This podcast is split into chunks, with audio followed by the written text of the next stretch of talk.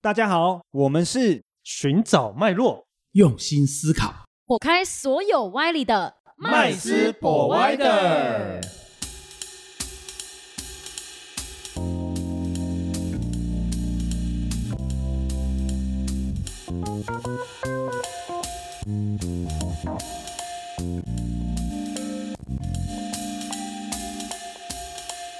Hello，大家好，欢迎回到麦斯博歪的，我是麦斯，我是 Vanessa，我是 Josh。今天我们要来聊一个黄金的致富公式。我相信成为有钱人都是很多人的梦想，没包错括你跟我，我就是这么市侩的人，没有错。哦所以现实总是残酷的。没错，所以要致富，首先你就要知道你到底想赚多少钱不。是要知道门槛在哪里？ 没错，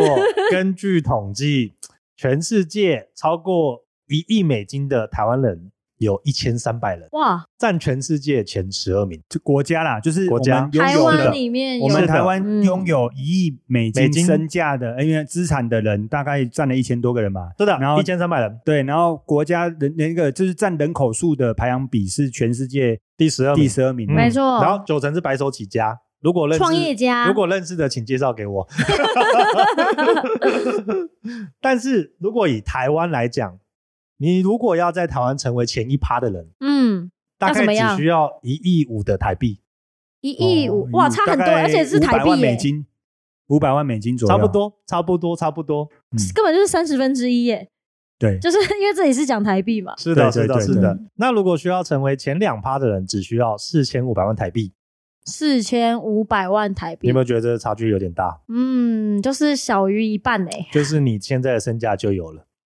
我也希望啊，我怎么还没有成为这两趴的人嘞？其实四千五百万台币，可能台北很多人都有，只要有为一栋什么因为现房在哦你只要子，好有一栋像就有房了子对，就可只要以房贷缴清的，然后有房子的，搞不好都或是你 有很多台劳斯就莱斯是的可也能啊可以，很多听众的爸爸在台北 的，可能就有了这样。嗯，那这个致富公式是什么？就是收入减掉支出，加上资产增值，就是你的财富。我们之前好像有提过，就是很多网络上都在讲说什么啊，你要存钱，你就要遵守一个，就是要先收入减支出，收入减支出这样。今天我们多了一个资产增值，嗯，其实那资产增值什么意思？是说这个东我买了之后，这个东西未来有增值的空间，其或实简是单来讲，就是投资，你投资了什么东西，啊，嗯那这这个资产为你带来多少效益？房地产是就是一个很好的资产增值的东西。嗯哦，这个可以成为台湾前两趴的这个有钱人的致致富公式啊，收入减支出加资产增值。其实我在这个里面有一个小细节，我觉得可以先提醒所有的听众哦。一般人的习惯啊，就是喜欢就是收入来了，不管多少收入啊，来了之后就先减掉他想要的支出，嗯，然后剩下有的钱我们再拿来投资理财就好了哦。那但是这种方式跟这个习惯啊，基本上哦是连前五趴都没机会啊。根本存不到钱对，吧没有错，你会常常嗯奇怪的，哎、我也是这样子，怎么会都没办法赚到钱或存到钱呢？所以最好的方式是先收入减掉你要的投资金额哦，然后剩下的再拿去做那个所谓的支出哦，那这样的方式才有才有机会让你的资产透过时间的价值，然后让它去倍增，这样。但如果我的支出每次扣完之后，我连我支出都入不敷出，那该如何是好呢？你就会去想办法增高你的收入啊，啊，就是要开源嘛，因为因为因为你已经先把你要投资的金额已经出去了，嗯那你能使用的金额就会变低了，那对，相对的你的支出就会变少了。对啊，嗯我觉得会问说，啊，我的支出过高怎么办的人哦，那个就你是那个就可能餐餐吃大餐，对对 对对对，你除可了这能之变外餐呢，餐吃卤肉除了饭这这样，之外，它就是忽略了这个公式里面有三个变数。没错，对啊，嗯所以其实你可以提高其他两个变数嘛。没错对啊，所以那这就看你要怎么去去做这个呃运用嘛，像规划麦斯刚刚讲的那个例子，我就觉得很像我身边的科技 新贵，就是很多科技新贵年薪百万嘛。第一件事就是买车，买房就是开买始地嗯不断不断的提高他的支出，因为他赚的多嘛。然后，然后尤其是科技新贵，我还发现一件事情，就是他们的心理账户这一件事情非常非常的之夸张。哦，真的，因为心里就是我想要什么东西，不这是个部是分嘛是，他们有一些的收入，其实不是靠他们劳动收分入，红，，对。那在他的心理账户就觉得这是不劳而获的钱，多出来的，所以他会跟大手大笔，嗯，就会哎、诶突然来了一笔钱，嗯就直接拿去买包、买车、买一些奢侈品。但是实际上，他应该要把他自己的这一份心理账户的收入，变成他自己努力工作的薪资收入，这样他才会比较好的分配。这个可以举个例子，就像很多中乐透的人，其实嗯美国有统计过，七成的中乐透的最后的下场就是破产啊，不是破、产啊，就是坐牢啊，就是死于非命啊。嗯，就是因为那个是心理账户的问题，就是觉得这个钱是天天上掉下来的，嗯，所以他们就开始很大量的随便乱花。嗯所以为什么会造成这么高比例会最后都是入不敷出的原因？其实那一笔钱就算它放在银行也定是存，很多哎、对一趴它，只要它不是背离它现在的生活水平太夸张，其实嗯它这辈子应该都是很好过的。对这个就是数学公式能算出来。可嗯是当你有这些钱的时候，很多人就觉得这是不劳而获的对，钱，因为所以数我可以学随公便式花算不出人性。没 错，对，没都是所以变数，人性是心变理数，我们讲这个心理账户是一个美国很有名的经济学家提出的、没错哦。那他因为这个这个提出，所以得到诺贝尔奖哦。那它里面有讲到了一个比较多的，有三个东西，就是说，第一个是指说，呃，一般人他劳务的嗯对劳务所得，对哦，辛苦付出得到的钱，没没错。它会产生第一个相对应的心理账户。哦，那第二种钱就是它属于就是奖金呃奖金啊、奖金分激励、红分红所是产生的，是嗯是哦。那第三种钱就是意外之财，没错哦比如说中乐透啦，小确幸，嗯呃，对对，好，我们我 们台湾人喜欢讲叫小确幸，没哦，错，小确幸账户啦，哈、哦那这三种账户就对应三种不同的心理状态啊，对嗯哦，同样都是钱，同样都是数字，但是感觉上就会是不一样的。是的那也会产生就是不同的效果效应。就像刚刚 Josh 提到的说，有些人的钱来自于他的这个奖金、股票的分红，哦，嗯那这是属于第二种类型的。那他就觉得这个钱，嗯，那来了就是要犒赏自己，我辛没错苦这么久了，对不对？没错买台车啊。是的没错老婆要买包，买包，哦、是的对，小孩子要要去哪里玩，好去，哦，哎同财嗯比较买房这样，对，哦，类似是这样可的。是我发现，就是如果假设说要以比较以收入增加收入跟减少支出这件事情啊，我觉得以前的人呐、应该说爸爸妈妈那一代的人，就比较是那种减少支出的类型，嗯减少支出的类型，因为他们的收入也许就是呃，可能公务员呐、或者是呃比较固定的，可能中产阶级可能就是有一个固定的薪水，但是他们就是很安分守己、脚踏实地的过的日子，也不会什么额外的支出啊等等，那超级省。其实相对之下，他们也是，你看他十年后或是到现在，我们可以看到很多的这样子的家庭，爸爸妈妈们都很多就两三栋房子、啊，你讲的好像都是台北的爸妈， 就是就是就是一般的职员，但是没什么对没什么事情，就是买房，没错，然后就这辈子买一两栋，嗯，莫名其妙就有钱了。对，他就创造他每个月的，不管是从，因为他支出少嘛，但是又加上他的房子可能两栋以上，他就有一个有租金收他入，就是增加现金流。资产增值的地方投的很棒，嗯没对错，这样其实也不用太担心说他以后可能退休的生活啦，或是怎么样。对，不过我觉得在呃刚刚提到那个就是省钱这件事情啊，嗯哈、那我觉得年代不一样啊，会有很大落差。我对们就就问在座两位，你觉得现在 就是我们的支出啊，再怎么省，有办法像过去爸爸妈妈那个年不代可能这么省吗？没有办法、欸，不可能我我我嗯我我举个例子就好了，我举我自己就好，我们不要讲别人。对，像我我现在就是自己我们有家庭嘛，所以有小孩，那上有父母嘛，对不对？上有老下对有对小的，对，那那你看哦，我们这样子的花费，其实假设我们不要算这些所谓的这个呃一些娱乐性的支出，或者是说呃平常工作的一些这个交际应酬的费用好了，嗯那它其实花在日常生活所必须要花费的钱，其实也不少，已经蛮再固定对多的。再加上通膨的效应，所以其实我们的支出比例是缓慢的、不断的在生活中是增加的。没错，对，所以其实呢，呃，变数中支出的部分，当然能省，该省则省，但是也不要省到真的是过嗯头呃，过头，对，连生活品质都没有，甚至有的家长很夸张啊，呃，那个连那个健康的部分他都省了，哦，对，那当然他这样可能有钱也没命花、嗯，哦，，对，那所以省了一辈子之后，钱都是给别人花，给医生花，给下一代花，哦，那这个也当然就是不是成为有钱人。比较好的样子啊，说实在话没是错这样，，这样就没机会成为这是两趴的人。对，没那没没机会成为让人家羡慕的。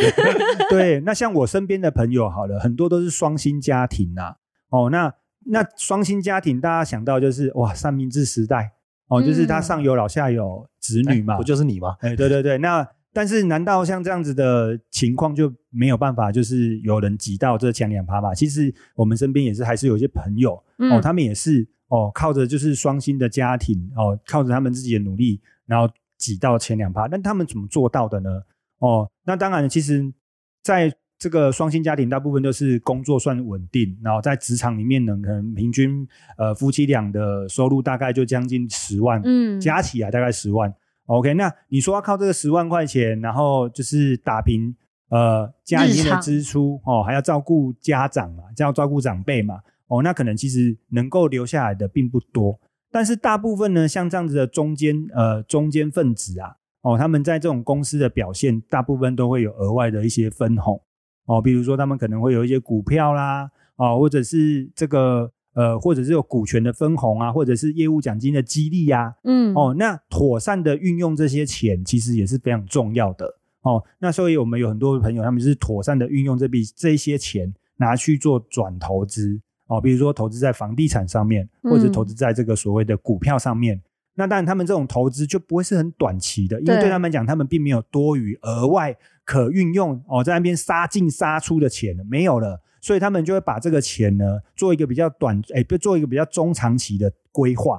那这个钱的规划呢，当然带来的效应就是这个所谓的资产的增值跟价值会膨胀哦。那最终最终呢，甚至还可以为它创造足额的现金流哦。就像我们把说我们股票嘛，股票你买了之后，它会它存股之后，它会产生股息嘛，对对，所以呢，当你的股票增值，不断的增值，又被分割，又增值，又分割，那这个过程中你持有的股数越来越多，所以你赚到的股息会越来越稳定。没错嗯哦，那房地产也是一样的，你既享受它的增值效应，而且你如果又出租的情况之下，你又可以赚到它的租现金金效应。流，嗯所以我身边呢也有一些就是呃辛苦工作的双薪家庭，他们背后所拥有的资产也不会比呃就是其他的这些呃还要来的差。嗯，对，所谓的高知识分子的情况之下，还对，这是些是这样属。于高知识分子、哦嗯。那当然，他们书念了一辈子，好李家在，还会理财哦，啊，不然的话，其实真的要挤进富人圈也是有困难的。嗯，因为其实很多就是刚刚提到的双薪家庭啊，因为从有家庭开始，其实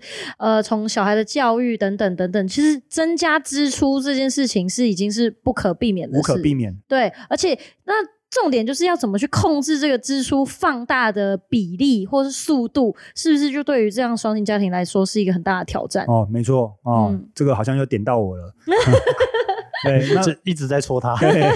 哦，因为其实控制支出这件事情是非常困难的，没错哦那因为为什么？因为那个自己节省没有用，对，哎，对，因为你你已经是不个是一家人庭保家全家对保对的那对，因种为你实是个事，家庭，所以你有很多意想不到的支出会突然间来到。哦，所以对于这种就是双薪家庭来讲，他要分账户，我们建议他做支出的控管，说要分账户。嗯，哦，当然就是怎么分呢？就是说你要随时准备好一个紧急预备金。那这个紧急预备金是用来就比如说小孩生病、长辈生病哦，可能需要用到的嗯就钱。突然的意就外、啊、从那边来了，呃听起来不是很好，但是啊 好像很需 因要。为你一个人生活的话，你不用担心这个问题。可是这样子就回到一个问题，那我紧急预备金的金额跟比例来说的话，应该是要怎么去抓？我会建议是你收入的大概是五分之一嗯到四分之，哎、到六分之一。又或者是你对每个月需求的三到六个月是最好的。对，嗯哎嗯因为嗯最终大概就存三到六个月左右的紧急预备金，所以我会建议是五分之一或者是六分之一。嗯哦，那当然这这个见仁见智，但是不要太高，因为太高其实对你来讲没有负担帮助。对因为你一定要记得，所有的风险都可以透过，我们可以透过保险去做转嫁，风险嗯转嫁这个、这个是可以做这个事情，但是未来的风险你只能透过现在的投资来去做风险的转嫁。嗯所以如果你迟迟都不做投资的人，你的风险未来的风险是永远转嫁不了给别人，你所承担的嗯风险是一辈子的。没错，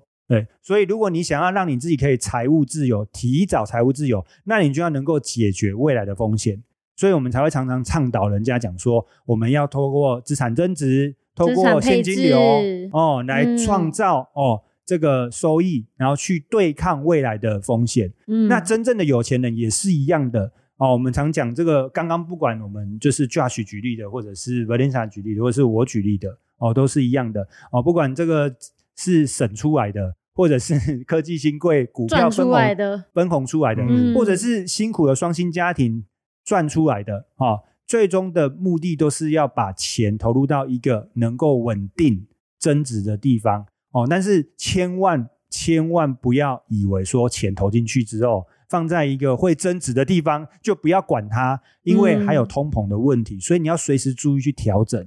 对，不然的话，其实你可能赚了赚了这个这个所谓的呃呃你认为的这个资产增值，但实际上你是亏到了通膨上面去了。嗯，对，这个东西都是要特别特别去注所意以。这样听起来，其实不管嗯是哪哪种人啊，其实也不会真的到两趴，好像真的也没有说太困难，因为你不管是从你增加收入来说好了，减少支出也可以。其实重点就是你要怎么样去增加你呃，不管是资产增值的比例也好啊，去找到一个最好的一个比例跟平衡。对应，该说这三个的变数里面最重要，其实就是资产增值啊。嗯，因为你收入再高，你也不可能真的赚个四千五百万，应该说还是有机会对，但是真的真但的相对很你少支出也可能变对多，。但嗯这跟一般人来比较的话，就一定是资产增值这个部分一定是比较有机会的。对，嗯哦，那我们今天讲的这个公式啊，其实里面还有一个最关键的因子哦，我相信是在所有的这个投资理财书籍里面都会提到，那就是时间。没错，哦，那时间是我们的好朋友，它在你用对资产增值的方法情况下，它会加速你哦，嗯，加速你得到财务自由。就像滚雪球一对样，但是它在你刚好遇到风险事件的时候，它会也是你的好朋友，因为它会让你哦可以降低风险，因为时间拉长对你来说，我们的风险就会下降很大。是的，只要你嗯选对的是，你只要选对资产，那但选对资产的的情况下，当然不能保证它是在对的时机点嘛。资产对了，嗯但是时机点投入不一定是不一定是对的时机点，但是只要是时间够，那这样子的话，对你来讲增值这一风险天还也是会一样高降，的。对，风险对相对也会降低。嗯，那我觉得所有的听众朋友都应该要有一个认知，就是其实成为前两趴不是非常非常困难的事情，嗯，但是要能够坚持，但也不是一天的事情。对， 要能够坚持，你才有机会成为这两趴。对，那也不会是两三年的事，也嗯不会是三五年的事哦，有可能是十年，可能是十五年，需要时间的积累。它是需要时间积累的哦。那也不用你呃收入哦，需要到三百万、五百万一年，你才有机会哦成为这个前两趴的人哦。所以只要做对方法哦，做对方法，然后照这个公式哦，照这个公式去做，那就很有机会哦，让大家都可以跻身这前太好了，跻我身觉这得前两位。听前两完趴可能大家都有机会进没入有这两趴吗我？们可以在前两趴见 这样。对，哦，那今天我们的节目呢，就是到这边哦。那请大家一定要牢记我们的公式哦。没错，再哦说一次，收收入减减支支出加上资产增值，没然后还要错嗯考虑时间因素哦，那这样你就有机会。好，那我们今天节目到这边，谢谢各位喽，下次见，拜拜拜。谢谢今天的收听。如果喜欢我们的节目，欢迎在 Apple Podcast 订阅留下五星好评，FB 粉砖追踪按赞，不吝啬将频道分享给身边的好朋友们哦。有想问的问题或想听的主题，也欢迎留言私讯告诉我们，在节目上让专家说给你听。麦斯 Provider，下次见喽。